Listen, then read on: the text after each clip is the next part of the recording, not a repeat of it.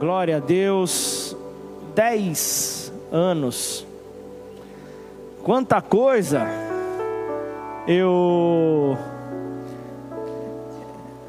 tava mexendo aí no, no HD meu externo, achei tanta foto que eu vou o mês inteiro acho que eu vou colocar umas fotos aí da história da igreja que eu fiquei tocado, fiquei emocionado por tudo aquilo que o Senhor fez no nosso meio.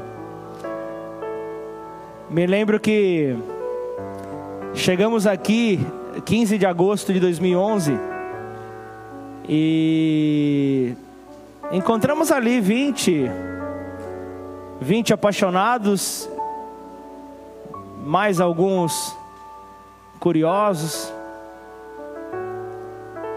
porque o missionário havia falado que ele contaria uma novidade naquele dia.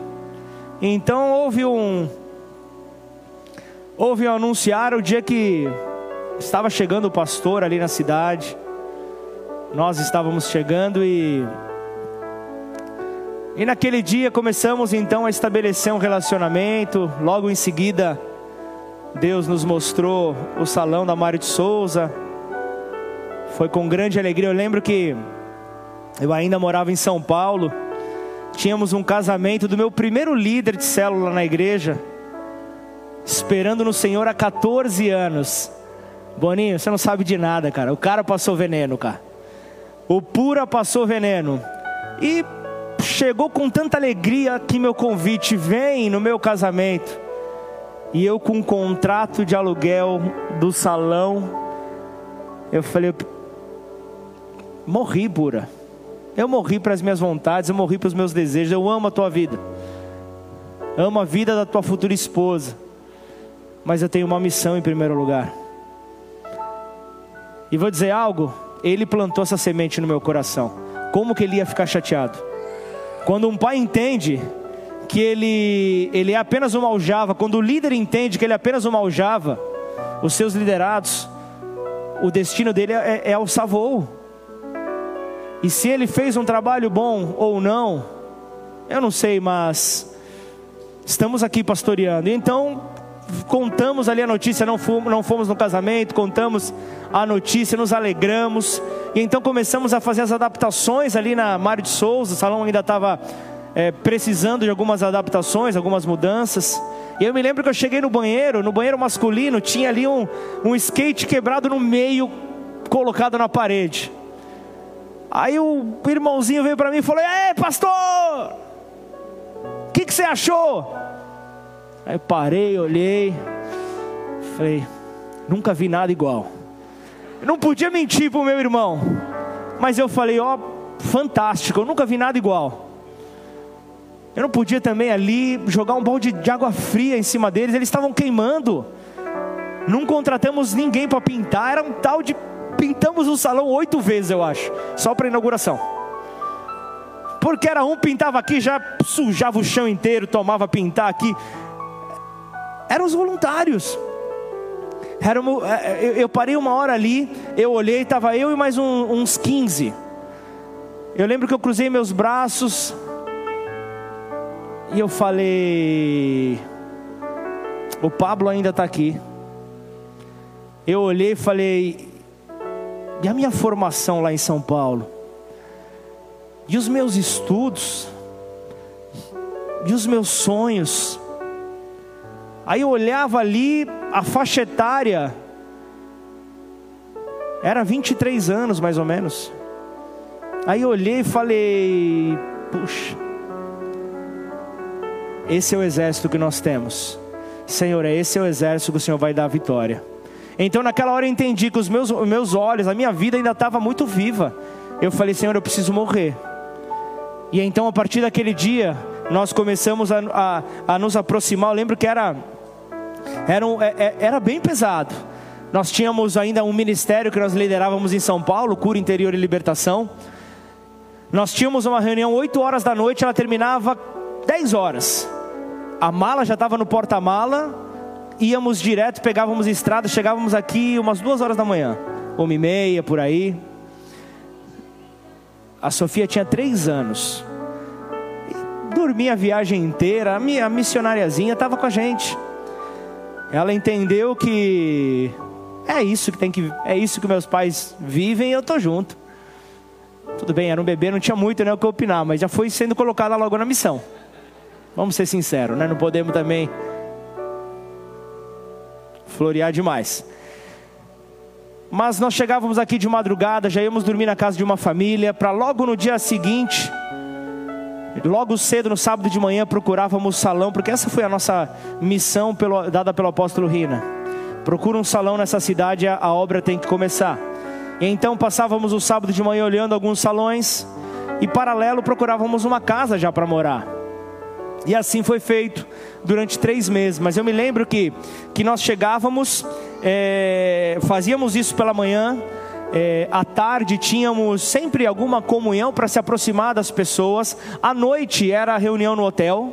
Saía do hotel, íamos, a igreja toda, 20, 30 pessoas, ia para casa de um, tínhamos um tempo juntos, dormíamos na casa de outra família marcávamos sempre reunião no domingo de manhã, tínhamos algum mover, almoçávamos, corríamos para São Paulo, pegávamos o culto domingo à noite. Estávamos lá. Durante os três meses não faltamos em um culto, mesmo viajando todo final de semana. Estamos colhendo o que plantamos, isso é inevitável. E segunda-feira não, não tinha descanso, segunda? O chefe não liberou a segunda? Segunda-feira pontualmente estávamos ali. Mas foi um tempo de crescimento. Foi um tempo, na verdade, eu posso dizer que de morte, porque nós precisávamos romper com toda a ligação com a, a cidade da nossa vida, que era São Paulo, e entrar no sonho de Deus. Já falei esse testemunho aqui umas vezes, eu me lembro que nós estávamos ali morando no apartamento dos nossos sonhos. Aquilo que quando nós casamos, Casamos em 2005, não tinha ainda muito isso, mas começamos a ver algo que uma tendência que vinha de fora, onde nós víamos ali é, apartamentos com varanda gourmet. Esse era o nosso sonho. Para São Paulo, falei, nós queremos ter. Olha, vocês podem achar que é, que é bobagem. Nós queremos ter duas vagas na garagem. Para São Paulo, isso é um luxo. E Deus preparou do jeito que nós quiser, que queríamos, né? E eu me lembro ali que a minha amada esposa, eu falei, ó. Oh, nós dois estamos bem profissionalmente, sem dívidas, vamos fazer conforme aquilo que nós sonhamos, nem menos nem mais, aquilo que foi entregue para nós. E então começamos, fizemos ali, preparamos o apartamento, ficou daquele jeito. Moramos nele quatro meses e meio, cinco. E então o apóstolo Rina falou acerca da nossa chamada aqui em Ribeirão Preto. E eu me lembro que um dia eu fui com, com a minha esposa chorar na nossa varanda gourmet. Ó, oh, que nome lindo. E eu cheguei e falei, mas eu fiz poucos churrascos aqui, Senhor. O Senhor sabe de quantos churrascos eu tinha em mente? Eu falei, o Senhor, e eu cheguei e ainda coloquei o Senhor no canto né, do, do ringue. Eu falei, o Senhor sabia que este era o meu sonho. E ali em oração, eu e a minha esposa, o Senhor falou, eu sabia e realizei agora vai atrás do meu. Aí eu parei, falei, ó, eu acho que eu escutei mal, mas Deus falou isso para nós. E gente, quando você ora a Deus e pede por uma esposa que esteja aliada a você na tua missão, prepare-se para ouvir, larga tudo e vão para Ribeirão Preto. Foi isso que eu esperava que ela falava, não, pergunta de novo para Deus, ele vai mudar de ideia eu, eu queria, pô, de repente, naquele momento a minha carne gritava, minha esposa poderia ser mais ou menos. Não precisa ser tão firme em ti, Senhor. Mas ela falou: não, vamos sonhar o sonho de Deus. Vamos viver esse sonho agora. E abandonamos. O nosso inquilino morou mais que a gente lá, morou um, um, um ano no nosso apartamento. Mas Deus assim fez. Por que eu quero dizer isso? Eu estou querendo falar para você que em cada, em cada é, é, proporcionalmente, em cada chamada nessa terra, você vai ter que renunciar a algo. Você vai ter que renunciar a algo. Para mim foi, para nós foi o que doeu. Para você vai ser outra coisa, mas vai doer também. Queria dizer que não vai doer, mas eu estaria mentindo para você, porque vai doer, e isso faz parte do processo de Deus nas nossas vidas. E eu vou dizer algo para você, o que o senhor está dizendo, pastor, tem fundamento bíblico? Eu vou trazer essa mensagem hoje, fundamentando tudo que eu estou falando até agora. Não estou jogando palavras ao vento, não estou jogando experiência de vida. Ninguém veio aqui para ouvir meu testemunho. Mas eu quero falar sobre um modelo que a Bíblia traz para nós, que é Jesus Cristo. Jesus, o Cristo de Deus.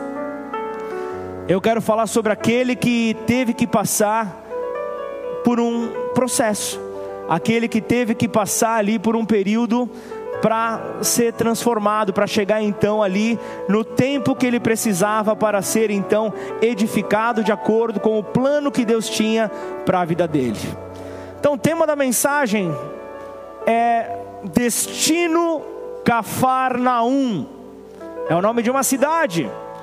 Quero falar o plano de Deus para Jesus, cujo destino era Cafarnaum. Deus chegou para o filho e falou: Filho, eu preciso te enviar para a terra. Eu preciso que você resolva os problemas para o papai. Eu preciso que você então solucione aquilo que perdeu o controle na terra.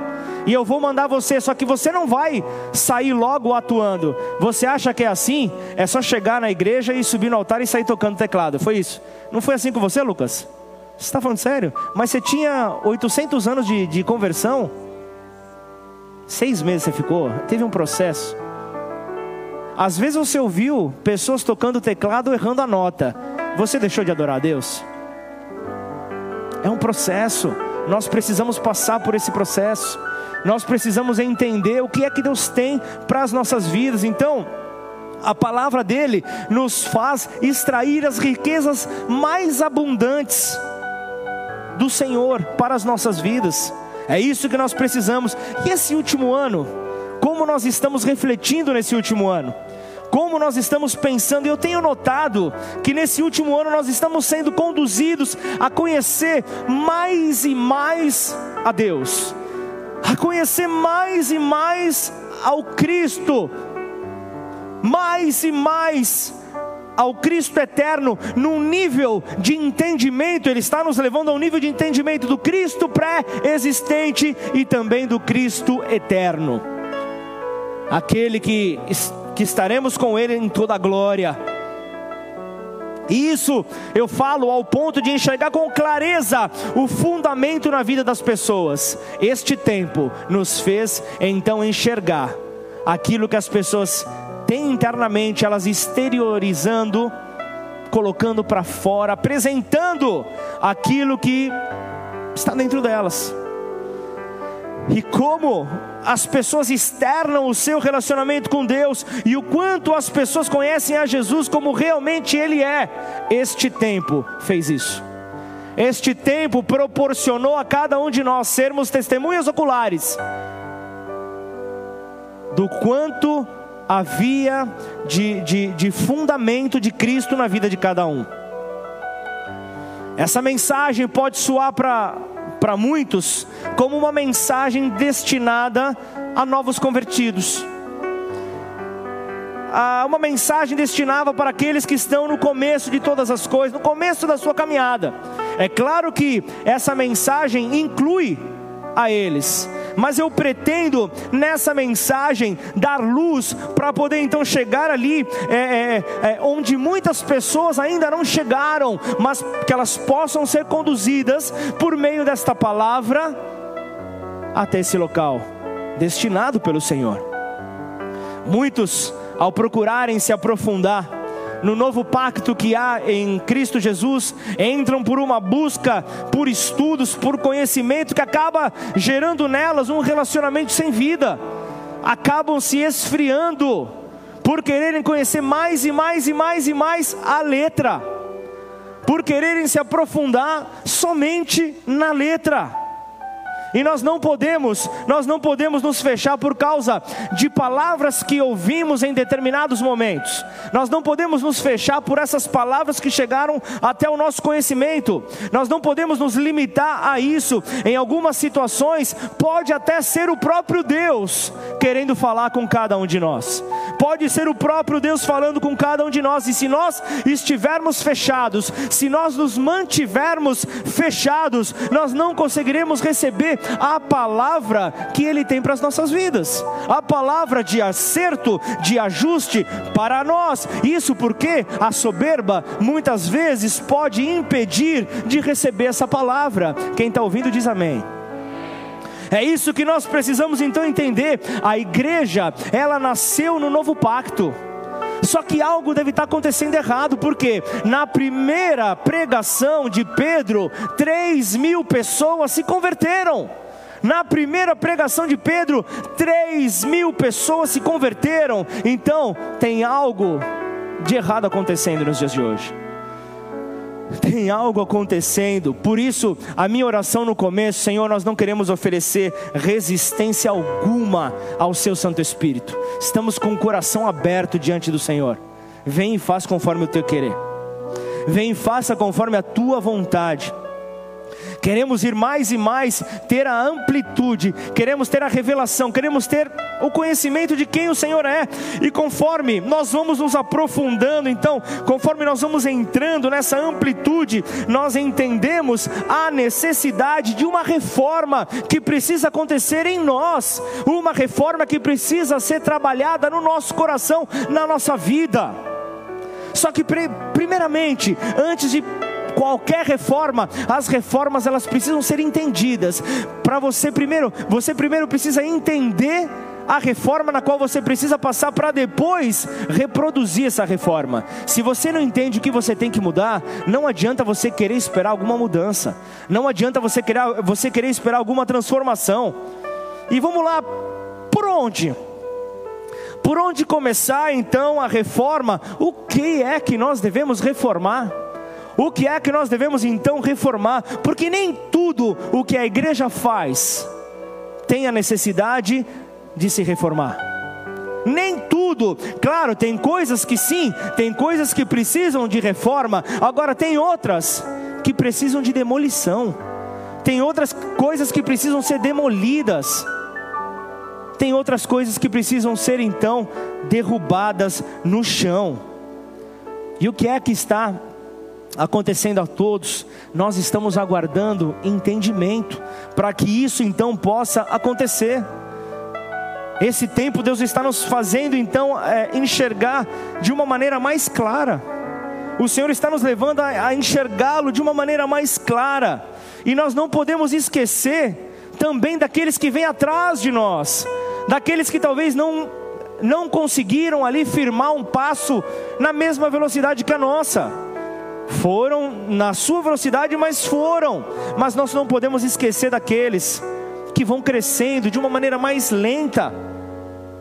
Eles precisam também entender. Eu sei que são pessoas que muitas vezes custam a entender a como crescer, a como continuar crescendo, como seguir controlando a responsabilidade de destruir toda ignorância dentro de nós.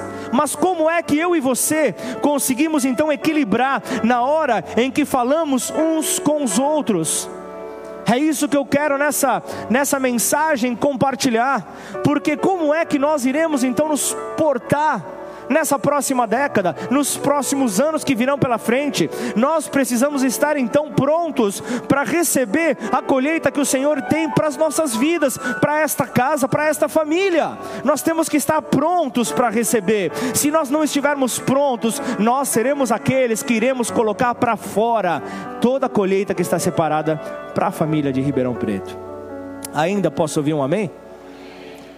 É uma verdade que nós precisamos entender, porque o que é que, o que, é que a própria é, é, ceia do Senhor, é, é ela, é, ela, ela, qual é o grande foco dela? Até que Cristo seja formado em nós, o desejo é que todos nós cresçamos. É isso que Ele tem para as nossas vidas. Por isso nós vamos ali desenvolvendo diariamente esse relacionamento. Eu, eu sou alguém que eu procuro me cercar de pessoas, não, não necessariamente as melhores, mas eu quero me cercar de pessoas que têm fome e sede por justiça, fome e sede da palavra de Deus. Ah, mas é aquelas frases que os coachings falam, que eu sou a média dos cinco que me cercam. Então, ok, você só caminha então com pessoas de alto nível. Você não tem que, que, que como Jesus, sentar na mesa trazendo pessoas para levá-las para Cristo. Não tem que fazer isso. Nós, nós, nós não temos que passar por isso. Deixa eu falar algo para você. Deixa eu falar algo para você, algo que, que, que, que eu vejo o meu pastor falando isso constantemente, nada contrário a técnicas, a métodos que desenvolve, desenvolvem excelentes líderes na terra, nada contra, mas de que adianta excelentes líderes sem Cristo formado neles? Serão apenas métodos, serão pessoas que irão explodir profissionalmente. Uau! Até que Cristo seja formado em nós. Devemos trazer os famintos, não desqualificar aqueles que custam a crescer, mas nós temos que nos cercar desses famintos para que isso possa ser multiplicado por onde nós andarmos. Isso precisa acontecer. Só que o problema que nós vivemos é que a religião os envolveu. A religião é, é, acaba dificultando as coisas acaba dificultando então as pessoas de verem quem o Senhor Jesus Cristo é. É a religiosidade, é, a, é aquela paralisação. Sabe qual é o grande problema? É conhecermos a letra e não conhecer as escrituras. Conhecermos apenas a letra e não as escrituras, porque a, a, as letras me falam de muitas coisas, as escrituras me falam de uma pessoa, e é Jesus Cristo o Filho de Deus. Paulo fala aos Coríntios na primeira carta, capítulo 1, 24, que Cristo é a sabedoria de Deus e o poder de Deus. Por isso, quanto mais conhecemos as Escrituras, mais conhecemos a Cristo. É isso que deve acontecer. Tudo isso para trazer então a uma geração a saber aonde levaremos as pessoas, mas principalmente onde é que nós estamos, aonde as pessoas se encontram. As Escrituras me mostram um primeiro Adão, que, aquele que estava no Éden, e me mostram o último Adão que é Cristo. Um acaba sendo oposto ao outro. Eu vejo que o primeiro Adão, ele foi formado homem. O último Adão, ele cresceu com os pais. O primeiro Adão, ele não teve infância. O primeiro Adão já foi formado homem ele não teve infância. Eva, Eva, ela foi diretamente mulher, ela não foi menina. É algo diferente. Só que o último Adão, ele começou ali na sua infância. O processo na vida dele se deu na infância. Ele teve que passar por um período de infância. E é aqui que eu quero entrar na mensagem. É aqui que eu vou fazer então a ligação para a mensagem, falando sobre a formação da identidade, a identidade do Salvador. A identidade do Salvador. Eu quero, eu quero nessa hora é, entender justamente é, é, como esse processo se deu na vida de Cristo e como esse processo se dará na minha vida e na tua vida. Hoje nós estamos aqui para ouvir Hoje nós estamos aqui realmente para ver é, é, Cristo, é, o processo dele e como nós iremos aplicar na nossa caminhada. Eu quero mostrar para você três casas que Jesus teve. Eu quero falar sobre as casas na qual Jesus teve que passar, para que você entenda a importância de uma casa, para que você entenda o quanto uma casa é importante na formação de um menino que virá a se tornar um jovem, que futuramente se tornará um homem. Nós somos uma igreja em células. Nós somos uma igreja que tem reuniões nas casas. Só que as casas, elas não foram colocadas para simplesmente serem células, uma extensão da igreja, para um crescimento da igreja. Porque isso pode acontecer de maneira natural, desde que Cristo esteja nela. Desde que Cristo esteja nas casas, aí sim vai acontecer essa multiplicação. Mas isso não pode servir de uma visão ministerial. Sabemos que é, sabemos que faz parte daquilo que nós cremos, as reuniões no templo, as reuniões nas casas, é, é, é, é, ali, as duas asas que complementam o voo, sim, mas se Cristo não estiver nelas, o plano não vai acontecer. As casas são para que Cristo possa habitar nela, para modelar Cristo nelas, para que quando as pessoas é, é virem os frutos em minha casa, elas desejem, desejem reproduzir nas suas casas. É porque viram frutos na minha, vão querer realizar nas casas delas. É assim que tem que acontecer com nós, família. É isso que as pessoas precisam ver Cristo em nós, para que haja esperança. Cristo precisa estar revelado nas nossas atitudes. Cristo precisa estar ali de uma maneira clara, então a reprodução acontece de maneira natural, porque onde a vida do Senhor é, é, é, é apresentada, tudo é real, não existe nada fake, não existe nada ali falsificado. Não, não há nada disso. No, no, nos evangelhos, nós vemos que Jesus, ele passa por 12 casas. Ele entra em 12 casas onde ele está levando ali o amor. Ele estava ali, não vou entrar porque isso é tema para outra mensagem, não vou abrir parênteses, mas não é à toa as 12 casas na qual ele passou mas ele levou ali os discípulos para que eles pudessem ver o amor do Pai sendo multiplicado, o amor do Pai sendo transmitido, o amor do Pai então sendo espalhado, nada por acaso. Essa é uma realidade que Jesus estava mostrando ali aos discípulos, estava deixando ali nas casas uma semente sobre essas casas, era uma identidade celestial era uma identidade celestial, porque quanto mais distantes é, é, é, estivermos da presença de Deus, mais vazios, mais incompletos, mais insatisfeitos, mais temerosos, mais frustrados nós nos sentiremos, somente pela ausência da presença dEle. Esse é o sentimento que virá sobre nós. Então o que, que acontece? O que é que sobra? Sobra simplesmente é, uma simples aparência de piedade. E isso acaba nos afastando das pessoas, acaba afastando o próprio Deus das pessoas. Porque a aparência de piedade é não ter o filho em nós, é não ter o filho vivo, o filho refletido em nós. É isso que essa mensagem quer falar para a minha vida e para a tua nesta noite, nada nas Escrituras é casual, tudo é intencional, tudo colocado nas Escrituras tem ali um propósito dado por Deus. Tudo tem essa, é, é, esse propósito, e, e nas Escrituras nós vemos a importância das casas para a formação da identidade de Cristo em nós. Precisa essa identidade estar muito bem firmada.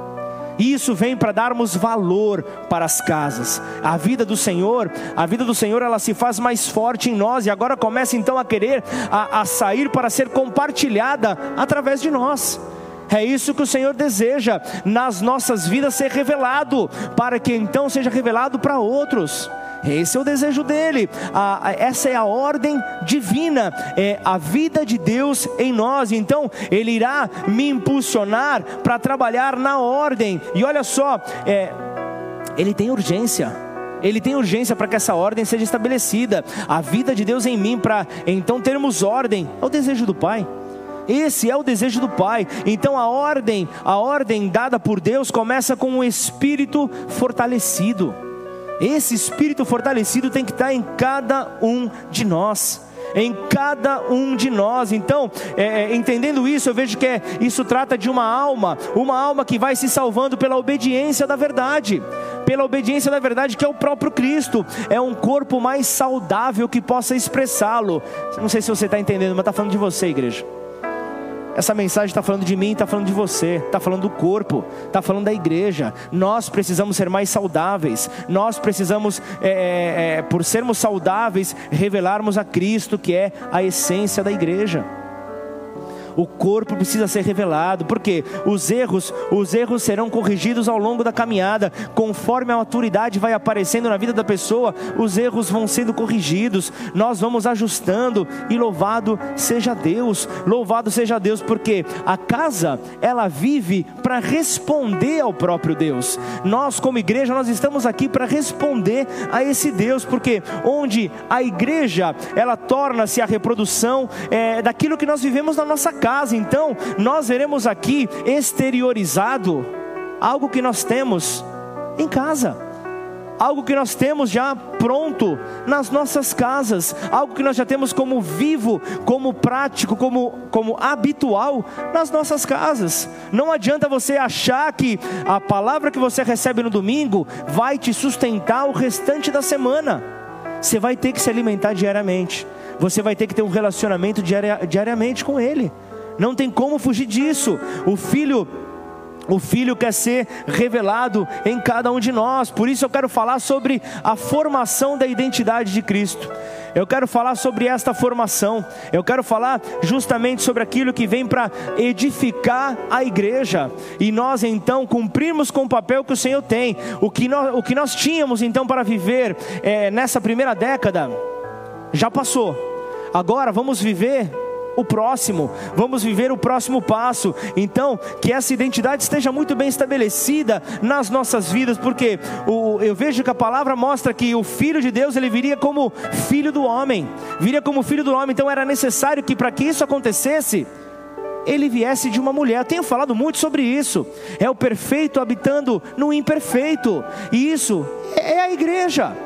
Isso é a igreja. Nós precisamos então ter isso muito claro. Olha só, ele, ele, ele, ele, ele apareceu de uma maneira muito clara. Ele apareceu de uma maneira que nós precisamos é, é, é ver que não foi simplesmente é, Cristo apareceu e com 30 anos estou aqui. Olá, sou Jesus, o filho de José, o filho de Maria. Eu sou aquele que haveria de vir não, não tem nada disso.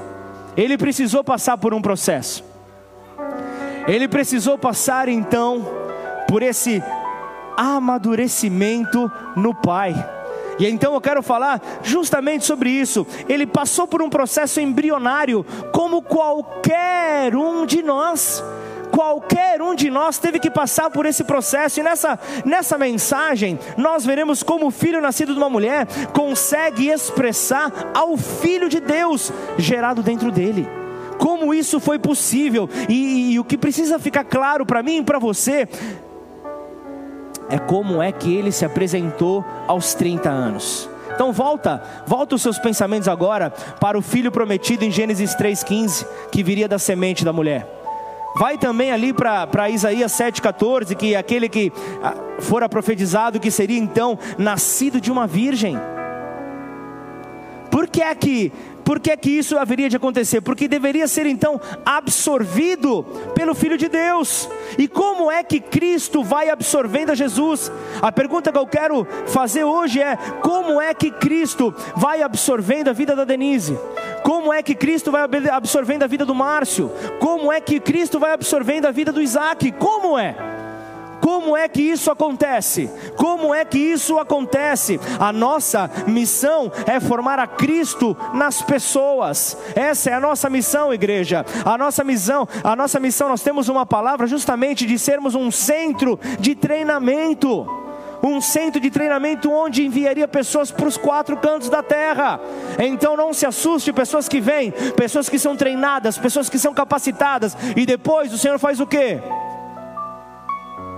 Envia. Ah, não, vai fazer muita falta, fica. Não, não. Quinta-feira, nós nos despedimos de um casal que, que são filhos dessa casa desde o começo. Ela se formou em medicina, recém-formada, recebeu uma proposta de emprego num hospital novo em São Paulo eu vou falar para ela: não, fica aqui, talvez apareça uma oportunidade para você, de plantonista na UPA. Nada contra, eu sei que é tudo um trabalho, mas é, é, é, é era o auge que ela estava sonhando. O que, que eu quero dizer para você? Volto a dizer, não estou menosprezando, até porque eu estou falando de médico. Amém ou não? Nós estamos falando de, de, de, de um, uma outra linhagem. Estamos falando ali de uma profissão que exige muito estudo, muita capacitação. Você não vê um médico qualquer, tem que ter um mínimo de conhecimento. E como que se dá para alguém que está no começo de uma carreira? E Deus prepara porque foi semeado ao longo desses anos.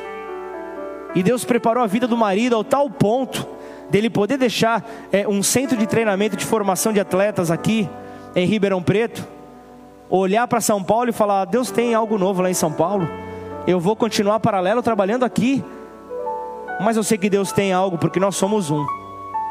Isso é o centro de formação, e nós temos que nos alegrar com a alegria dos nossos irmãos. Isso é ser igreja, isso é Cristo estar formado em nós. A minha pergunta não é se fulano congrega, é, se fulano vem à igreja, é, se, fulano, se fulano está faltando, se fulano dá a sua oferta, o seu, dízimo, o seu dízimo, não tem nada a ver com isso. A minha pergunta é como eu posso formar Cristo nessa pessoa? Como é que eu consigo ver então Cristo refletido nessa pessoa? Essa é a pergunta que precisa queimar dentro de mim, precisa queimar dentro de você. Você precisa ter isso é, é, é te gerando uma, é, deixando você inconformado, deixando você realmente ali pegando fogo para que você possa então ver como é que eu posso formar a Cristo, como que eu posso formar Cristo na minha vida e ver isso acontecer na vida do meu irmão. Então agora sim, eu quero entrar no ambiente em que Jesus nasce. Eu quero entrar no começo do processo de Jesus. Eu quero falar da primeira casa de Jesus. Eu quero falar de Belém. Eu quero te falar de Belém. Então abra sua Bíblia em Mateus capítulo 2.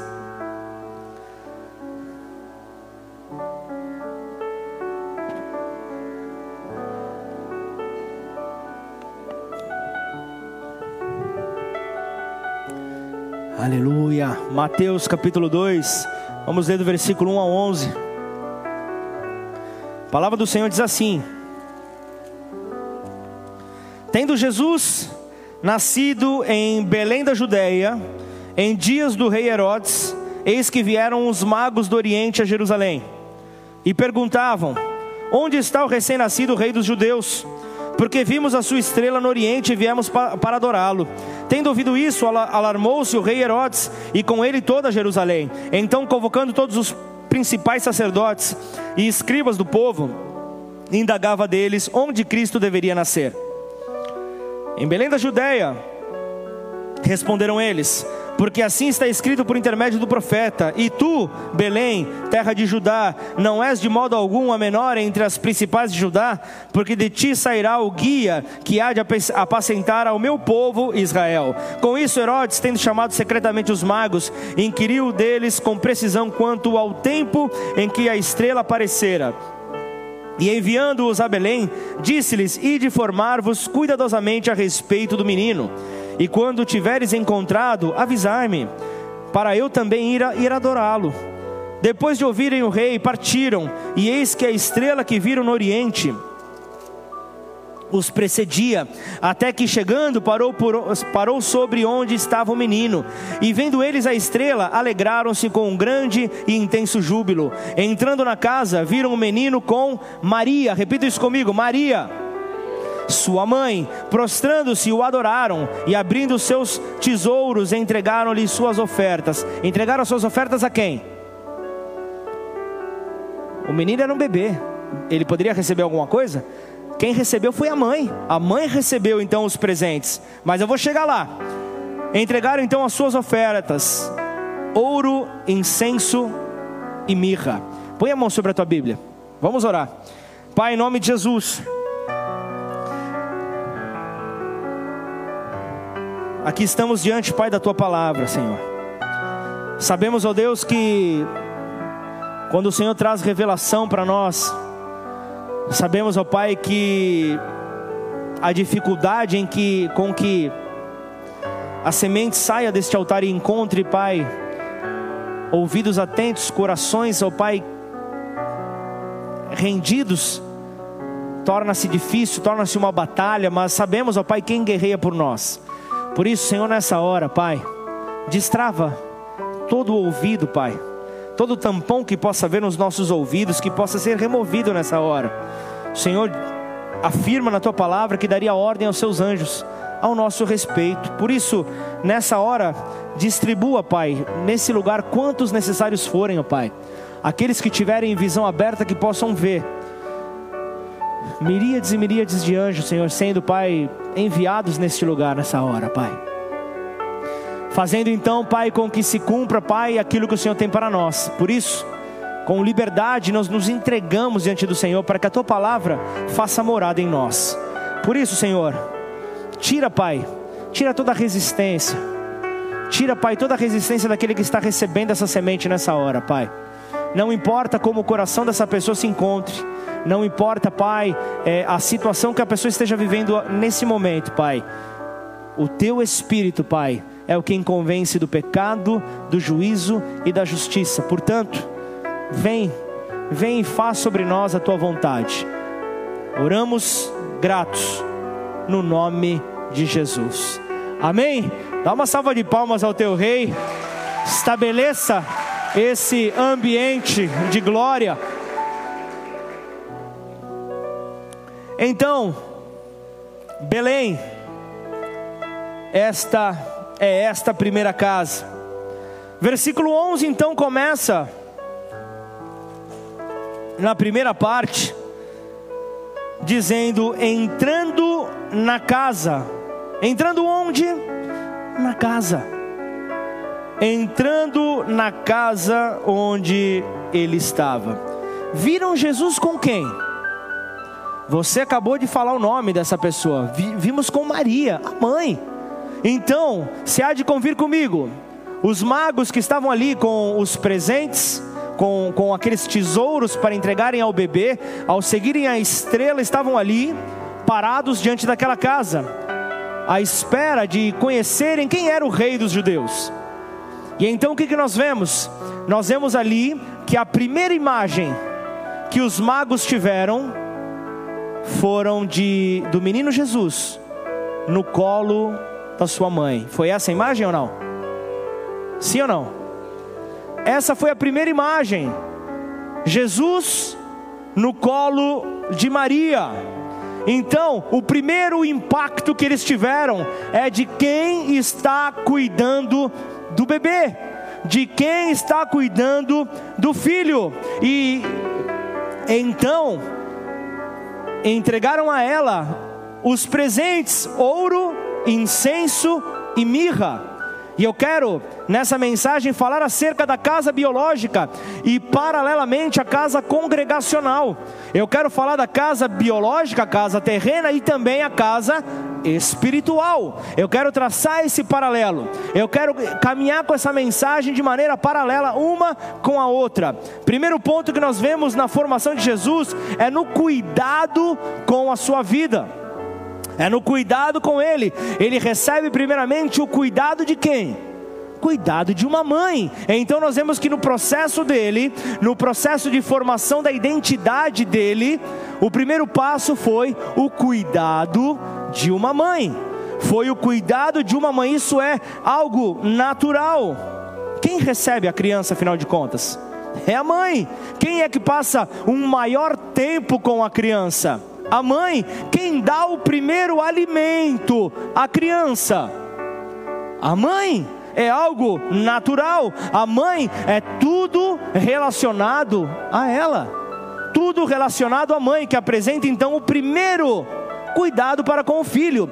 Eu vejo o apóstolo Paulo é, é retratando isso um pouco mais adiante, 1 Tessalonicenses 2, 17, ele fala: Embora como apóstolos de Cristo pudéssemos ter feito exigências, preferimos ser carinhosos quando estivermos aí com vocês, assim como uma mãe que acaricia os próprios filhos. Só que um pouco mais adiante, no versículo 11 e 12, ele fala: E vocês sabem muito bem que tratamos cada um de vocês como um pai trata aos seus filhos, exortando, consolando e admoestando vocês a viverem de uma maneira digna de Deus. Então eu quero aqui apresentar a casa biológica e a casa espiritual. A casa biológica e a casa congregacional, a igreja. Paulo então ele mostra isso aos da Tessalônica da mesma maneira. Primeiro ele cuidaria deles como uma mãe, para que posteriormente os cuidados amadurecessem e como um pai ele viesse a cuidar deles. Sabe um dos erros que nós podemos ter cometido nesses primeiros dez anos como igreja? É tratar aos novos como nós tratamos os antigos. Essa mensagem é para você que está chegando hoje pela primeira vez, você possa ver o cuidado que essa família tem com a tua vida. É para você que é o mais antigo dessa igreja, talvez seja aquele que está à minha esquerda aqui. Aquele que me recebeu no primeiro culto. Diego.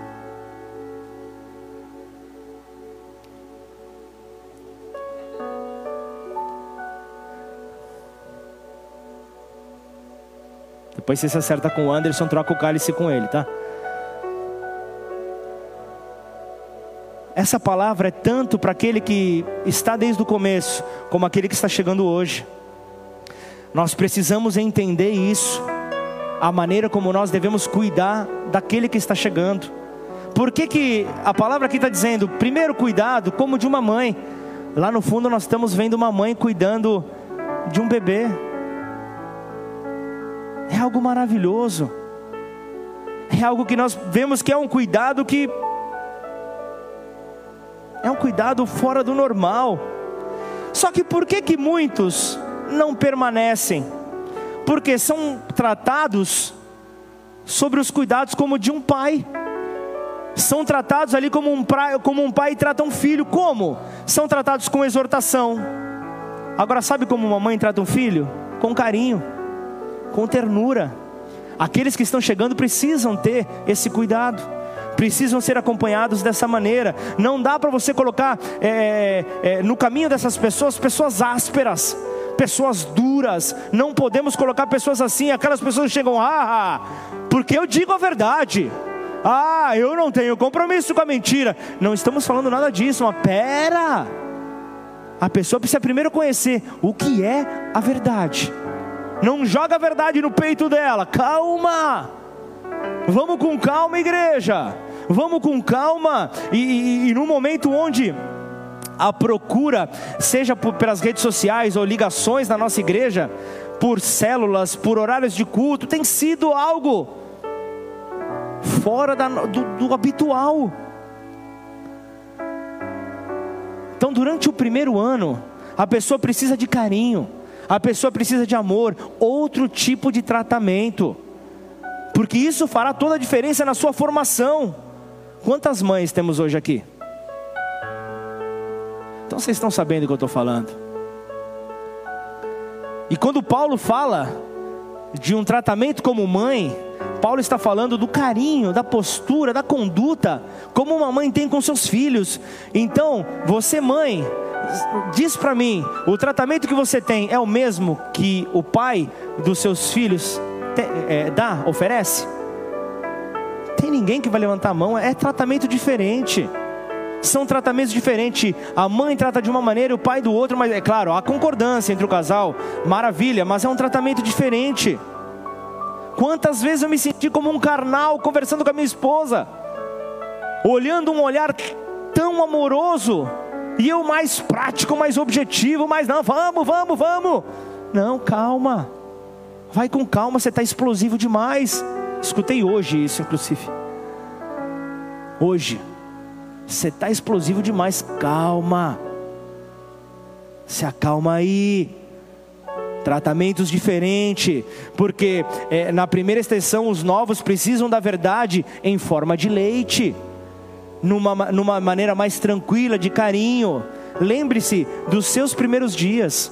Lembre-se dos seus. Nós não, nós não mudamos nos primeiros dias. Nós não mudamos. Eu eu, eu tô com dois em casa. O, a mais velha tem 13. Corrigimos ela diariamente. Coisas que há anos estamos ensinando. Parece que a adolescência tem um.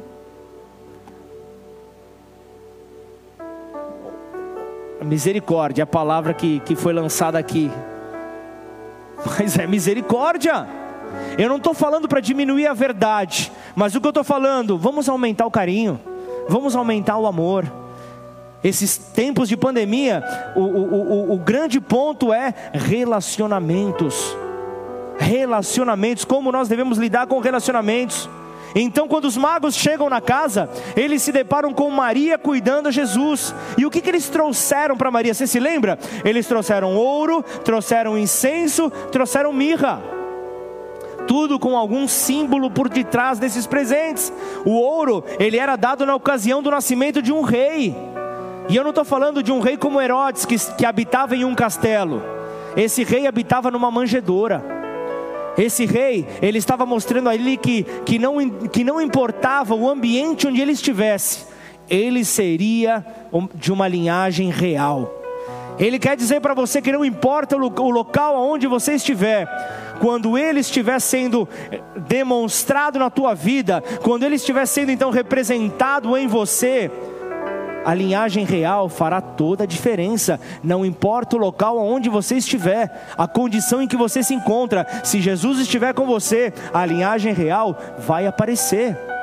Você será a diferença nessa terra, uma linhagem superior, a descendência real daquele que se assentará no trono. Lembre-se, não falamos de qualquer pessoa, falamos do Rei dos Reis e Senhor dos Senhores. É dele que nós falamos. Então, quanto é que vale o poder de uma mãe marcando o seu filho? Quanto vale? Qual é o valor que isso tem? É algo realmente que nós não podemos calcular dizendo então ao filho que ele pode ser o que ele quiser no Senhor, ele pode ser o que ele quiser, mas ele nunca pode esquecer da sua identidade, porque filho, você é nação eleita, você é sacerdócio real, você não pode esquecer qual é a sua linhagem, você não pode esquecer de onde foi que você saiu e para onde você está sendo conduzido, você faz parte então desse povo eleito, desse povo escolhido você é sacerdócio real. Ou seja, é, era Maria, é, o presente vinha para que Maria dissesse: Jesus, você não pode se corromper. Jesus, você não vai se corromper. A sua linhagem é diferente. Você carrega a natureza do Deus real. E quanto e quanto isso vale? Quanto é que isso vale? Dizer então ao filho: você porta a natureza de Deus em você. Você porta a natureza celestial então entenda, as pessoas vêm e tocam nos novos. E o que é que e o que é que aqueles que tocam nos novos deveriam fazer? Deveriam chegar, Denise, você está chegando hoje, ok? Mas não se esqueça, você vai passar por um processo, mas você carrega uma natureza, uma natureza celestial. Você carrega uma natureza real. Renan, essa natureza está sobre você. Não importa a sua condição econômica, não importa como você se encontra, mas o que importa é o que você carrega. O que importa é aquilo que você carrega. Então entenda que nós precisamos recuperar a memória das pessoas, mostrar ali o que é que eles carregam e conduzi-los então à consciência dessa natureza real que eles levam. Então entenda, se os novos aprenderem, em primeiro lugar, acerca da visão da igreja bola de neve, e não da identidade que possuem, na primeira chamadinha mais perto, na primeira apertada de cinto, fogem, somem, porque a identidade não está ainda impregnada na pessoa. Então nós temos que colocar isso a, a como que, que nós é, é, é, encaramos então as escrituras, como nós nos movemos, não importa, vem, vem como estás, vem da maneira como estás, passe pelo processo, seja transformado dia após dia, vá crescendo. Ah, mas pastor, é, é, é, eu, eu ainda bebo, eu ainda ainda fumo, eu ainda tenho práticas. Vem do jeito que você está, vem. Ah, mas você está sendo conivente com o pecado? Não é nada disso. O que eu estou dizendo é necessário um processo, é necessário então a pessoa passar por esse processo para, para então ser transformada. E não vai ser pelo pastor Pablo, não vai ser, não vai ser pelo, pelo grupo de apoio Nova Vida, vai ser pelo próprio Espírito Santo de Deus que faz reais todas as coisas. Aleluia. É disso que nós estamos falando. São como filhos pródigos que possuem uma identidade real, mas que por um momento se perderam.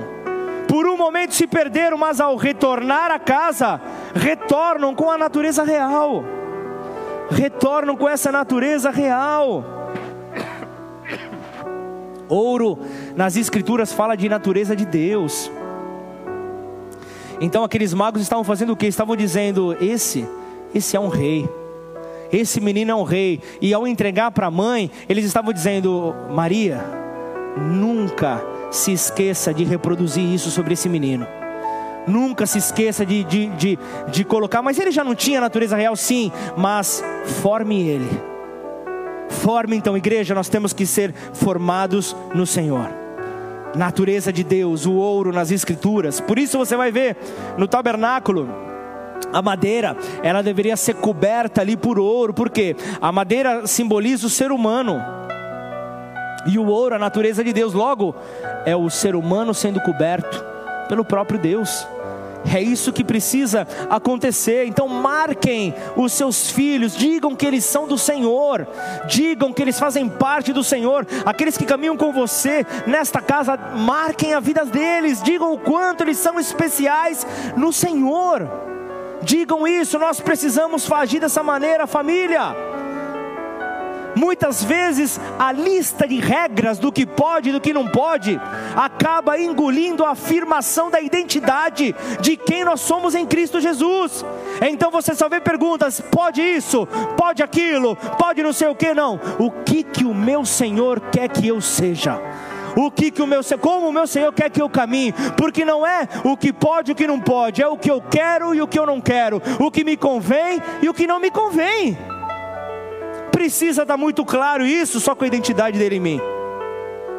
Pode ser que o teu filho coloque o dedo na tomada. Pode ser que realmente escreva nas paredes, pode ser. Pode ser, mas não é isso que vai fazer então com que a natureza saia dele. Ministério infantil é uma bênção nessa igreja. Só que não é responsabilidade do ministério infantil firmar a identidade dos filhos é responsabilidade da família dizer que somos sacerdócio real, nação eleita, assim como foi com Daniel e os seus amigos. Mensagem do domingo passado. Assim como foi com eles, eles sabiam, não poderiam se contaminar porque eles eram diferenciados, não dava para se contaminar, porque o amor, ele faz a diferença, e é possível que as pessoas não entendam o que é que foi ensinado num culto como esse mas dá um abraço nelas. Elas voltarão por causa do abraço. Elas voltarão por causa do carinho compartilhado. É muito mais claro no começo de uma caminhada. Paulo diz: primeiro eu fui como uma mãe para vocês, para que depois eu me tornasse um pai. E então o pai mostra destino. O pai mostra destino. Estão comigo ou não? Primeiro marcar a natureza real, depois adoração. O segundo presente o incenso. Entenda que ele estava entre o santo lugar e o santíssimo lugar. Apocalipse 5, versículo 8 menciona as taças cheias de incenso, que é a oração dos santos. E Maria estava ali. Maria estava ali, ó Maria. Entenda como adoração. Ensine esse menino que a sua vida é uma adoração ao Pai. Ensina esse menino que, que ele lembre-se que ele é a própria vida. Lembre ele que ele é, nessa natureza real que ele carrega, ele é um instrumento para adoração. Lembre sempre ele disso, para que por meio da vida dele outros possam conhecer a Deus. Porque a adoração torna o Cristo visível em nós. Como está a sua vida de adoração? Você pode adorar Ele de diversas maneiras, mas não deixe de adorar. Se, se a nossa vida não permite que Ele seja visto, não é adoração aquilo que nós estamos gerando. Não é adoração aquilo que nós estamos gerando. Então, onde é que estava o incenso? Ali com Jesus, ali entre o santo lugar e o santíssimo lugar, onde poderia vê-lo de uma maneira mais clara. Então, Maria, lembre Jesus que ele não vive para as propostas do diabo, o diabo virá para tentá-lo. Lembre bem ele que ele não está aqui para obedecer ao diabo, mas sim para obedecer ao Pai. Porque, Maria, lembra ele que daqui a 30 anos, Maria, daqui a 30 anos, quando o ministério dele começar aqui na terra, ele será tentado, ele será então então é, tentado pelo inimigo e entenda que ele não serve a Satanás, ele não vive para servir a Satanás, mas ele vive para servir a Deus. Ele vive para servir ao Pai. É isso que precisa estar muito claro para ele. Mas os magos também trouxeram mirra. E a mirra, a mirra servia ali para perfumar, perfumar os mortos. Era arrancada ali de uma árvore tinha ali uma coloração amarela e com o passar do tempo ficava vermelha. E era um perfume aromático, então que ficava nessa cor vermelha. Então, Maria, lembre Jesus que ele nasceu para morrer. Lembre o menino que a missão dele nessa terra é morrer morrer para a humanidade, para levar consigo os pecados que além das conquistas da vida, ele terá uma cruz pela frente, ele terá que enfrentar uma cruz, ele não pode esquecer disso, que a morte está no caminho dele para benefício de muitos. Ele não pode se esquecer disso, porque a morte, eu sei, vamos lá, a morte para nós é, é um assunto muito pesado. Nós não fomos preparados para a morte, eu sei disso. Até porque a morte você há de convir comigo que é algo que é trabalhado na infância. Está com dúvida? Pergunte para o muçulmano. É na infância que isso é trabalhado. É na infância que isso é gerado. Então, menino, é, é, Maria, dê ao menino mirra. Diga a ele que a sua vida está destinada a ser entregue. Diga isso a ele. Agora você então verá ali Jesus, como é que ele venceu é, é em Mateus 4 as três tentações no deserto. Você vai entender de uma maneira muito mais clara. A primeira tentação foi a tentação da natureza. Ele precisava mostrar sua identidade, precisava mostrar que ele era filho. A segunda tentação foi tentado na sua função, o Salvador. Ele, aquele que poder e glória estavam ali diante dele. E a terceira tentação, você vê ali que era a tentação na adoração, ou seja, adore somente a Deus. As tentações vieram justamente para arrancar, buscar arrancar a identidade que ele carregava. Por isso nós devemos formar esta geração para que ela saiba qual é a sua natureza real, qual é a sua natureza verdadeira, entender que é uma natureza real, entender que é uma natureza que então que, que ao carregá-la, ele transforma por onde quer que ele passar. Ele precisa entender isso, ele precisa entender que é necessário quebrar então os paradigmas, é necessário então quebrar todos os paradigmas que a sociedade tenta colocar em nós tenta colocar nos nossos filhos, logo então a identidade acaba sendo colocada ali pela meritocracia. É a meritocracia que dá uma identidade e não por causa da nossa natureza em Cristo. Está tudo errado. É um grande desafio para nós firmarmos a nossa identidade, e isso começa nas casas. Isso começa nas casas, por isso a importância da mensagem de hoje. Então, a primeira casa de Jesus é Belém. Mas se não tivesse Belém, não daria para ir para a segunda casa. Era necessário Belém, onde os magos se encontram com Maria. Lucas 4, versículo 16 diz: Jesus foi para Nazaré onde havia sido criado, num sábado entrou na sinagoga segundo o seu costume e levantou-se para ler. Primeira casa, Belém. Segunda casa, Nazaré. Vamos, vamos se aprofundar um pouco mais. Mateus 2, vai no versículo 13, por favor.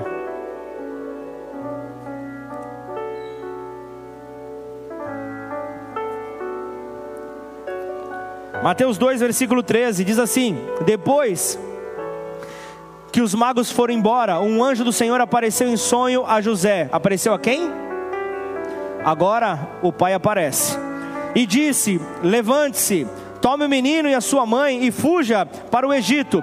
Fique por lá até que eu avise você, para porque Herodes há de procurar o menino para matá-lo. Então entenda, a, a, a iniciativa agora é com o pai. Estão comigo ou não? Não se perde nessa não. Vem para o versículo 14.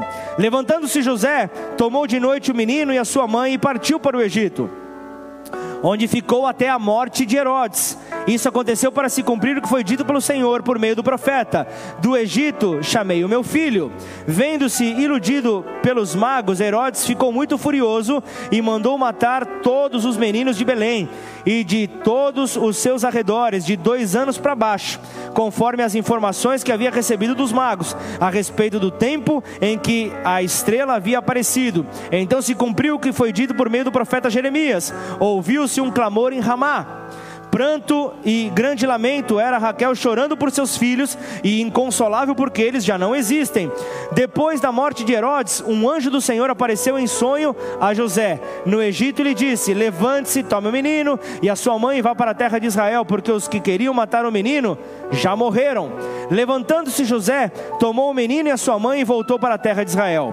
Porém, ouvindo que Arquelau reinava na Judéia em lugar de seu pai Herodes, teve medo de ir para lá e tendo sido avisado por Deus em sonho, José foi para a região da Galileia. Será que nós podemos ler então é, o versículo seguinte em voz alta? Versículo 23 em voz alta? Põe ali. Vem comigo. E foi habitar numa cidade chamada Nazaré, para que se cumprisse o que fora dito por intermédio dos profetas ele será chamado Nazareno. Segunda casa, Nazaré, significa o que é guardado.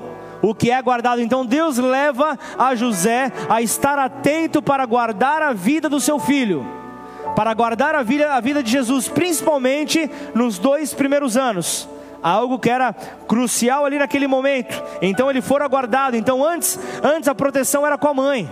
Agora, o pai tem a responsabilidade, o pai estava envolvido, ele tinha que acompanhar, acompanhar, o processo de proteção do menino, o processo do desenvolvimento para a chegada então ao cumprimento da sua chamada na terra. Então, porque no tempo em que eles estão em Nazaré, ele, ele, ele aprende algo importante. Olha só o que ele aprende. Jesus ele torna-se carpinteiro. Fantástico ou não? Ele aprendeu uma profissão, não precisava do, do, do Senai. Ele, ele, ele, ele aprendeu com o pai a sua profissão. E o que aconteceu? Dos 12 aos 30 anos. Rotina, rotina, rotina, rotina, mais rotina.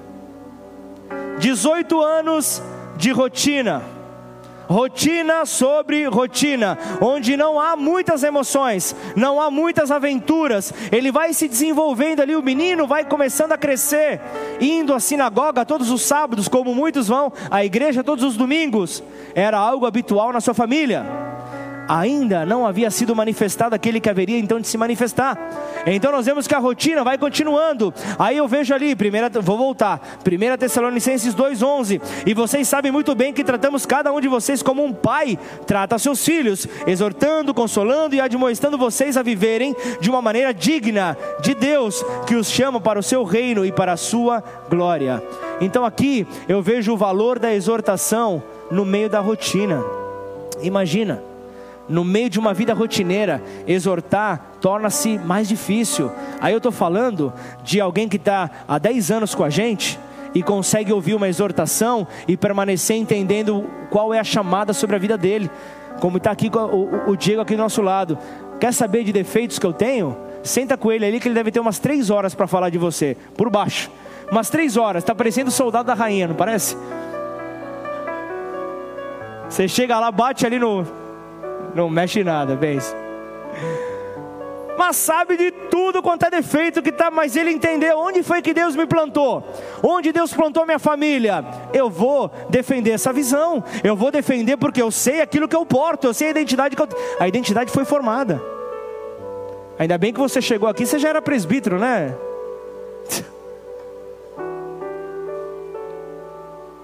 Hoje está bonito aí. Formado, com essa postura. Quer falar alguma coisa, Anderson? Não, né? Isso é brincadeira interna. Mas o que, que eu quero dizer? Estou brincando aqui, mas eu quero dizer assim como ele viveu, eu vivo isso. Eu estou há, há, há 18 anos no ministério e eu estou caminhando debaixo de uma cobertura dizendo: a rotina está aí, ano após ano, está aí. Mas eu consigo identificar quando Deus ele tem uma chamada, quando Deus ele tem uma missão, eu sei que nada pode deter a um apaixonado, nada pode deter a um portador da natureza real. Então que você possa ser esse portador desta natureza, entender a sua identidade nele.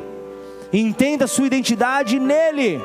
Então imagina, no meio ali de uma vida rotineira, exortar torna-se difícil, porque muitos acabam se tornando amigos dos filhos. Muitos acabam se tornando amigos demais dos filhos, acabam esquecendo de exortar. E eles estão esquecendo que ao exortar, eles estão cuidando desses filhos. Com isso, com isso, ao ser amigo, muitos acabam se esquecendo de uma das mais importantes funções de um pai, que é a exortação. Muitos acabam delegando isso nas casas biológicas, muitos acabam delegando essa função para a mãe. O pai acaba se omitindo e a função do pai acaba perdendo ali a importância do processo. Não entra no maior confronto e a ausência da figura paterna tem consequências terríveis no desenvolvimento normal de uma criança. Gera problemas de comportamento, gera perda de atenção, diversos problemas que a, a psicologia explica. Entenda que, além de se tornarem pessoas solitárias, mostram problemas de personalidade, diversas situações, baixa autoestima isolamento emocional, várias situações. Ano passado, a estatística que nós tivemos aqui foi que aproximadamente 6% das crianças que nasceram no Brasil nasceram sem ter o nome do pai na certidão de nascimento. Você sabe o que é isso? Pessoas sem a figura paterna, as marcas profundas que carregarão, como isso precisa ser trabalhado. E aí o que acontece? Amigos acabam tomando o lugar do pai, a escola acaba tomando o lugar do pai, em alguns casos a igreja acaba ocupando o lugar do pai, só que a igreja, ela pode colaborar, só que a igreja não pode substituir um pai numa casa. Não dá para isso acontecer, então muitas vezes a gente precisa levar essa orientação para casas que não tiveram pai, para que possam então continuar o processo sobre as suas vidas. Você pode achar estranho, mas eu tive que falar já com, ao longo desses 10 anos, para que pessoas escovassem os dentes. Você sabe o que é isso? Um ensinamento que não teve dentro da própria casa. Você imagina o constrangimento que é chegar numa, numa situação como essa, sem ferir a pessoa, sem magoar a pessoa. Mas quando a pessoa recebe e muda esse hábito na vida dela, ou seja, cria esse hábito que antes não existia, a pessoa se vê grata, porque algo que não recebeu de um pai acaba recebendo na igreja. Só que eu quero te perguntar algo: cuidado, cuidado para você não ser tão amigo ao ponto de se tornar um cúmplice. O, o, cara, o, como se aquela pessoa que está te direcionando para para você ser mais firme com o Senhor, para buscar caminhar com Ele como se fosse um vendedor de bala. Ou, oh, cara, como assim? Você está sendo acompanhado pelo Diego, você vai falar, oh, oh, e aí, cara? Calma, cara, vamos só tentar ter um relacionamento diferenciado. Eu não, isso eu estou falando justamente para a formação nossa como igreja, para ficarmos ali cada dia mais parecidos com Jesus.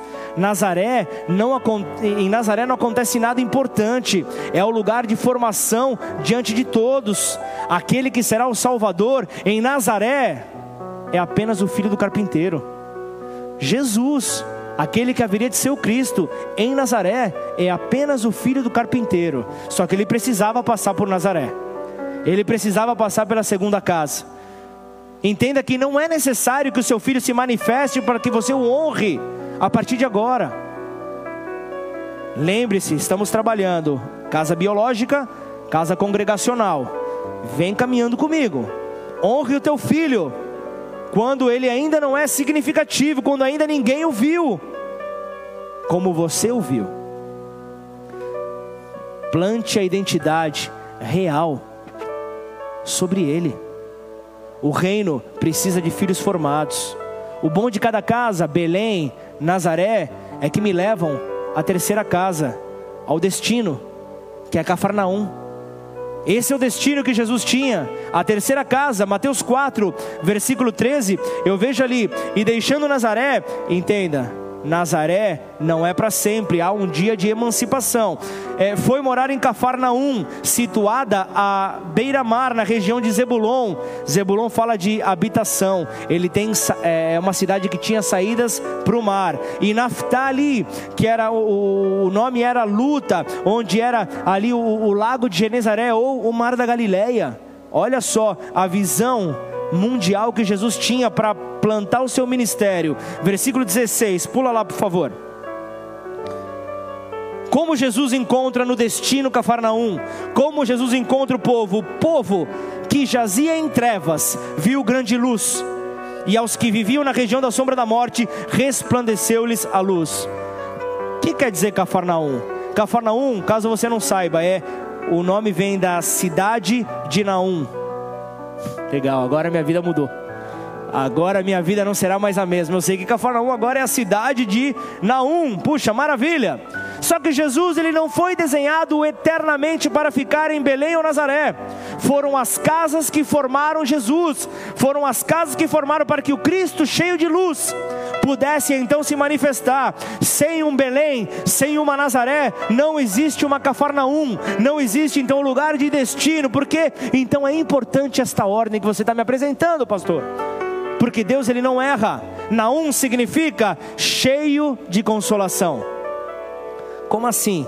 A cidade cheia de consolação estava em trevas? Versículo 16. Como assim? A cidade de Cafarnaum estavam ali na, na região da sombra da morte. Como assim? Quando Jesus chega, então, o texto fala dessa condição que o povo se encontrava. Porque eu vejo que as trevas encobrem o engano, e o engano encobre a morte. Então, pastor, por que, que as pessoas não percebem que elas estão mortas? Por que, que as pessoas não percebem? Por quê? Porque elas estão enganadas. Mas por que, que elas estão enganadas? Porque elas estão em trevas. É, é, assim que funciona. Então, Cafarnaum, a cidade cheia de consolação, estava em trevas, até que alguém, louvado seja Deus, até que alguém formado nas casas se levantou. Será que Ribeirão Preto está em trevas? Será que o bairro onde você se encontra está em trevas? Será que Jardinópolis está em trevas? o lugar onde você está, a tua empresa está em trevas, será que, que, que, que, que está à espera da manifestação de um filho? Será que está à espera da manifestação daquele que é portador da luz para que as trevas sejam dissipadas? Então, até que alguém que foi formado em casa se levantou, essa é a deixa para você dizer glória a Deus. Então eu vejo que agora, após ouvir a pregação de uma pessoa que eu considero muito, eu comecei a olhar para Cafarnaum de uma maneira diferente. Eu comecei a olhar, após a pregação do meu pastor, eu comecei a ver ali, a, a estudar um pouco sobre Cafarnaum. Eu comecei a ler atentamente ali, por exemplo, a passagem do paralítico de Cafarnaum, o paralítico que fora curado em Cafarnaum. Você se lembra dessa passagem? Preguei há um, um tempo atrás, por onde ali os, os amigos, quatro amigos ali desceram aquele paralítico. Você lembra dessa passagem ou não? Quatro amigos então ajudaram ali. E onde é que aqueles amigos estavam? Que casa era aquela? Deixa eu falar uma coisa para você. Era a casa de Jesus. Aí, ou havia acontecido uma, uma pós-graduação em formação de caráter, ou alguém que teve o seu telhado arrebentado, não se preocupa com isso e olha somente para aquela pessoa que está doente. Somente uma pessoa com caráter totalmente transformado não olha para o material, não olha para o prejuízo que vai ter. Não olha para o prejuízo e olha apenas ali para o doente que está descendo, porque ele precisa ser curado, ele precisa de luz, e eu sou um portador de luz, eu vou iluminar então as trevas que estão enganando ele. Eu preciso então fazer essa diferença. Jesus está falando ali, então entenda bem: quando quebram o telhado, eles não estão quebrando o telhado da vovó Mafalda, eles estão quebrando o telhado de Jesus, da casa de Jesus. Entenda bem o que está acontecendo aqui. Quando Jesus ele vem então descer o paralítico, Jesus realiza ali o milagre e a notícia se espalha por todos os lados. Então, o ponto é esse. O ponto, o ponto é esse aqui. Falamos de uma geração de luz. Por quê? Porque falamos de uma geração que estava em trevas. Falamos de uma geração em verdade, porque falamos de uma geração que estava enganada. Falamos de uma geração de vida porque falamos de uma geração que estava provando a morte. A pergunta é: a quem podemos enviar a Cafarnaum? A pergunta é essa: quem poderá então dizer eu estou aqui pronto? Eu estou aqui pronto, então, mas eu passei, eu passei por Belém, eu passei por Nazaré. Agora que venha Cafarnaum, que venha então o tempo onde o filho será revelado em mim. Você tem que passar por esse estágio. Não dá para você colocar uma pessoa que não passou por Belém, que não passou ali por Nazaré, para ministrar nesse altar. Não dá. Vai ser engolido, vai ser engolida. Não dá, não dá para você colocar ali é, é, é, alguém para servir a casa ali se não passou por Belém, não passou pela sua infância não enfrentou Nazaré onde nada acontece, apenas uma formação de caráter. Há necessidade então para que quando Cristo começar a ser revelado, isso é um desenvolvimento, eu sei. Então entenda, Cafarnaum não pode ser antes da hora. Precisa ser após o processo de Belém e de Nazaré. Precisa após o processo em casa e na igreja.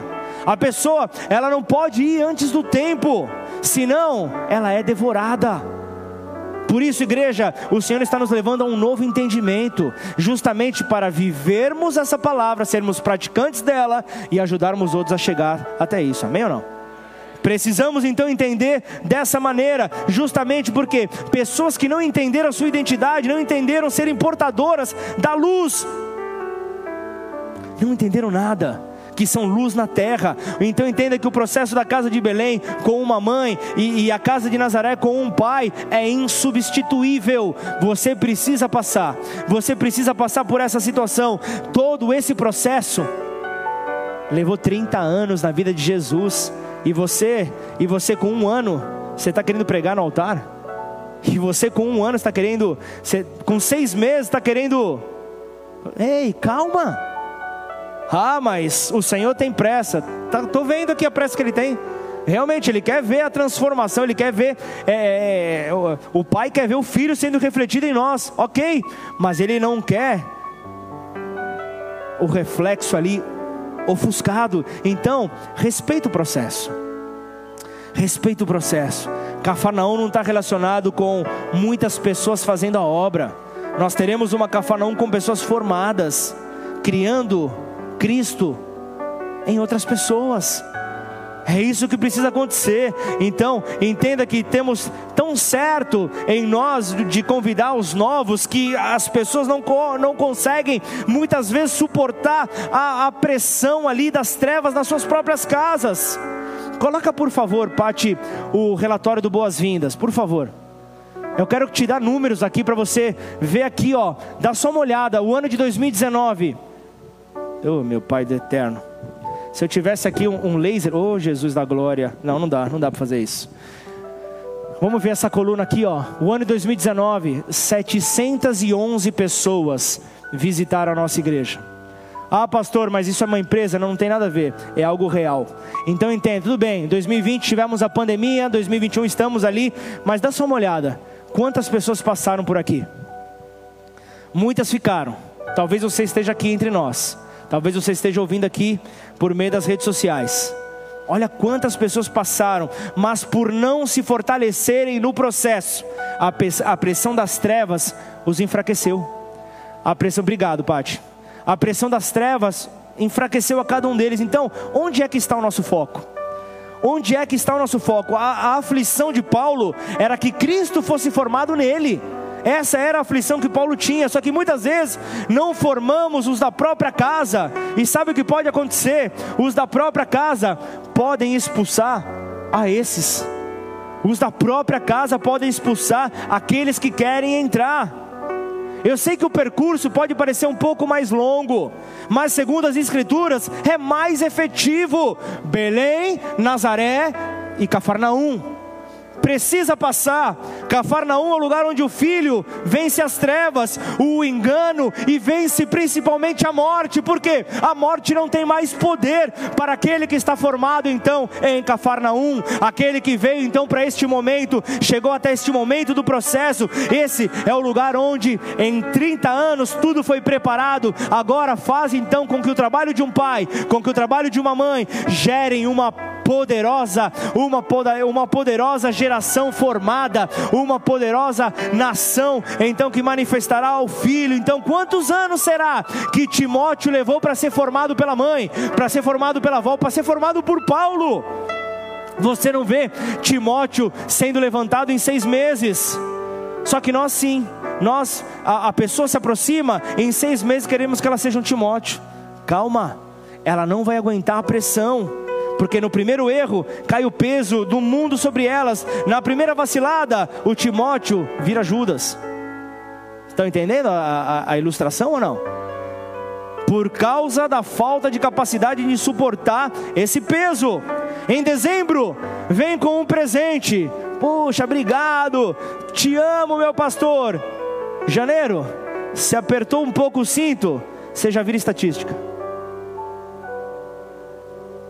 Já muda a opinião, já muda tudo, já muda a credibilidade. Então, uma das coisas que eu aprendo, e eu, e eu sempre repito, quando eu me alegro, quando eu vejo um exemplo, eu sempre eu faço, eu faço isso claro, e eu aprendo isso com o meu pastor todos os dias. E eu, e eu sou pastor, e eu continuo sendo pastoreado. E eu aprendo isso com ele, porque ele ensina sobre formação de pessoas. Ele ensina sobre esta formação. Eu sei que eu falei isso no começo. Muitas vezes nós vemos métodos, muitas vezes nós vemos é, cursos que geram excelentes líderes, mas se, se Cristo na humildade não for formado em nós, está tudo errado. Não sonha sonho dos outros, sonha aqueles que Deus tem para você. Assim nós veremos pessoas saindo das trevas, porque a tua luz vai iluminar e vai dissipar as trevas na vida daquela pessoa. Se tratarmos bem a Jesus, o Cristo será revelado em nós. Mas nós precisamos tratar bem o período da formação do menino. O menino Jesus precisa ser bem tratado. Deus está falando muitas coisas nessa terra. Então não pense que, que, que se não acontecer na tua casa, não vai acontecer na casa do outro. Cada um tem o seu processo. Deus está voltando os seus olhos para as casas. Deus está voltando os seus olhos é, é, para as casas, a família onde Cristo é formado. Ele está voltando os seus olhos. E isso precisa estar tá muito bem claro para mim e para você. Então não tenha medo de Nazaré. Não tenha medo do teu tempo em Nazaré. Porque Nazaré é o lugar onde o seu filho pode bater a porta na tua cara. Nazaré pode ser esse momento. Nazaré é o lugar onde os pais confrontam aos filhos. E os pais terão que ser firmes. Os pais terão que ser firmes. Então, igreja, não esperem de mim um amigo, mas entendo que além de um amigo, eu sou um pai para essa geração. Obrigado pelos seis que falaram glória a Deus. Mas entenda isso, entenda bem isso. É claro que isso foi só para descontrair diante de uma, de uma informação que muitos acabam ali querendo. Não, não, se o pastor não for, dá, dá só uma olhada. Quantas pessoas nós temos aqui? Imagina, a cada final de semana eu ir tomar café na casa de um. Quanto tempo que eu vou Quanto tempo que eu vou levar para conseguir ir na casa da igreja toda? E por causa disso, e por causa disso, não há uma, uma, uma não há uma ligação entre nós? Não, não, não deixa esse engano bater na tua porta. Não deixa esse engano roubar a semente que está vindo sobre a tua vida. Pode vir a acontecer, claro que pode vir a acontecer, é claro, pode ser um processo natural, mas vamos alinhar, vamos alinhar bem, vamos alinhar bem aquilo que o Senhor tem para as nossas vidas. E se nós omitirmos as coisas que nessa casa nós aprendemos, fará com que demore chegar o nosso processo até Cafarnaum. Quanto mais rápido, quanto mais rápido nós permitirmos o processo de Belém, o de Nazaré, mais rápido veremos então Cafarnaum acontecer, e esse é o processo na vida das pessoas para que Cristo possa ser revelado de uma maneira mais madura. Então, Cafarnaum é lugar de vitória, Cafarnaum é lugar de crescimento, é lugar de libertação. Curva sua cabeça, feche seus olhos. Oh Senhor, nos ensina, Pai, a respeitar esse processo, Senhor. Nesse primeiro culto, Senhor. Nesse primeiro culto do nosso aniversário, Pai nos estendemos um pouco mais para que essa verdade pudesse ser então impregnada em nós. Senhor, não deixe, Pai, não deixe que essa verdade, Pai, se perca. Não deixe, Pai, que essa verdade desapareça dos nossos olhos, ó Pai. Permita, Pai. Permita, Senhor, que que, que Cafarnaum então seja um processo real. Logo após então Jesus já maduro, ele passa pela tentação, o inimigo tenta tentá-lo, tenta derrubá-lo, tenta roubar ali a sua identidade, mas ele permanece firme. E logo após, você vê então no logo na sequência, você vê João respeitando aquele que haveria de vir. João, que, que, que, que era reconhecido ali naquele local, ele se submete à liderança de Jesus, ele se submete àquilo que Jesus portava nele.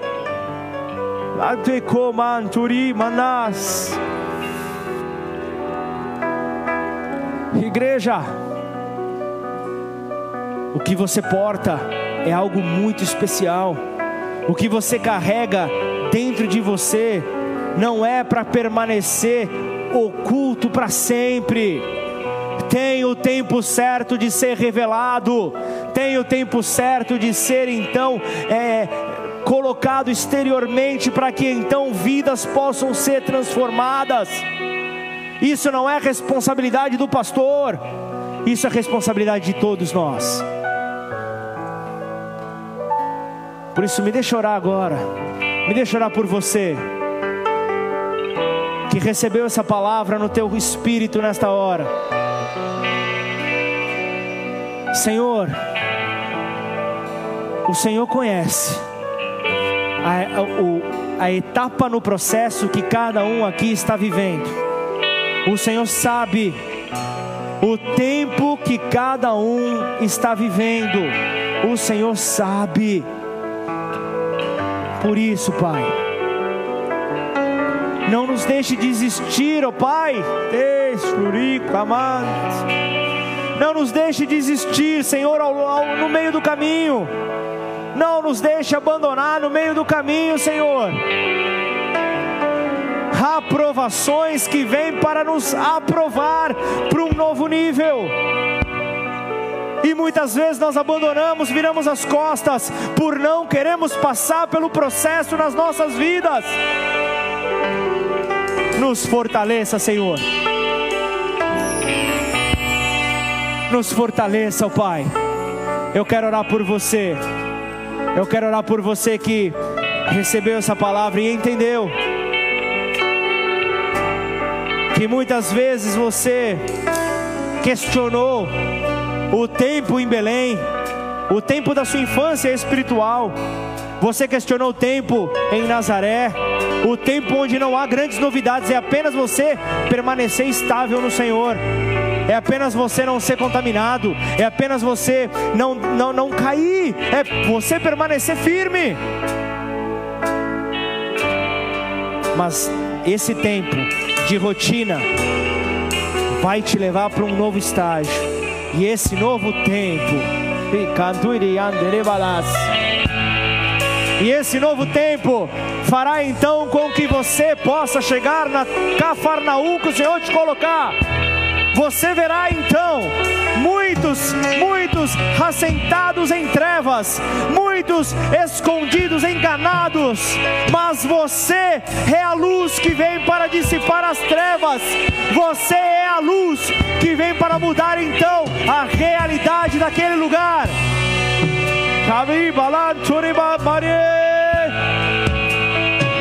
Vamos adorá-lo nessa hora. Então receba, receba aí no seu espírito.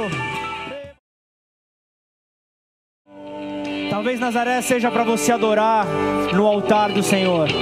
Talvez Nazaré seja você ver os filhos não se firmando, os filhos batendo a porta. Mas e a igreja de Serrana? Não esqueça de Nazaré. Não esqueça que você está no momento da tua rotina. Mas tem aqueles que estão em Belém. Tem aqueles que precisam de cuidado. Tem aqueles que não podem fugir desse cuidado.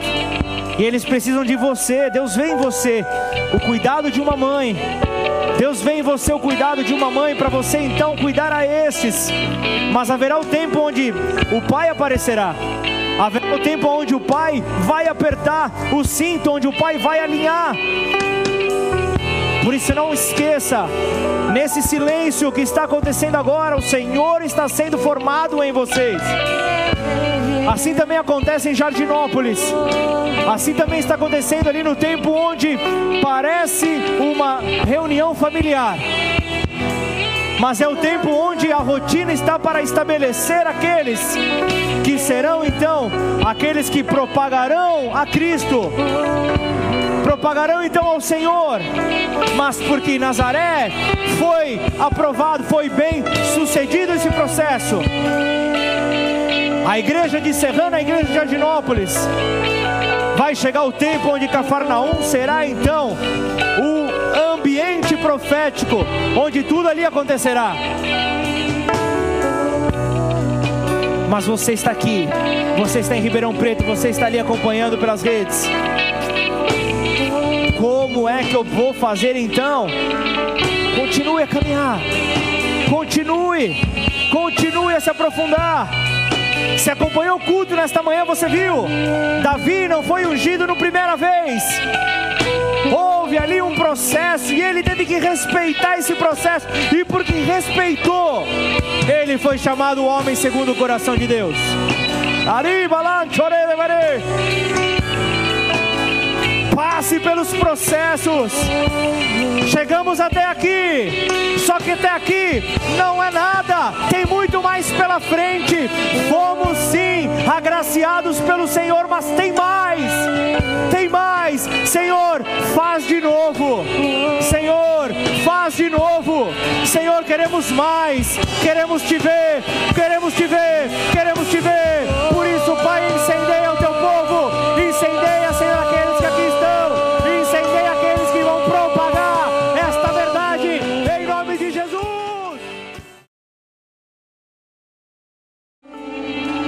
Esse é o processo.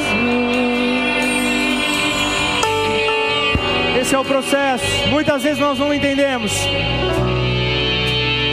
Como teu xará na Bíblia. Tudo começou com ele. Tudo começou com Pedro. E quem era Pedro? Pedro era impulsivo. Pedro era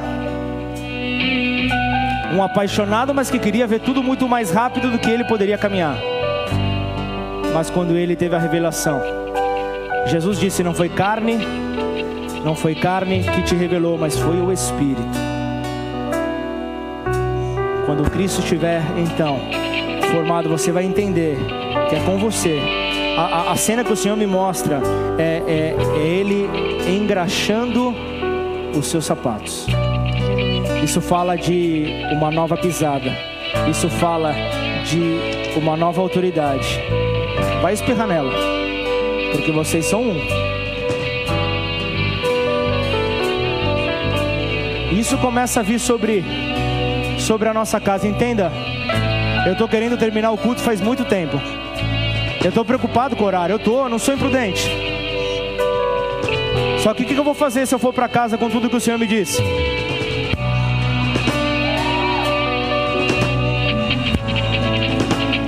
Esse é o tempo. Esse é o tempo. Às vezes, às vezes a fonte precisa secar. Para que, assim como foi com, com Saulo, Saulo pudesse olhar.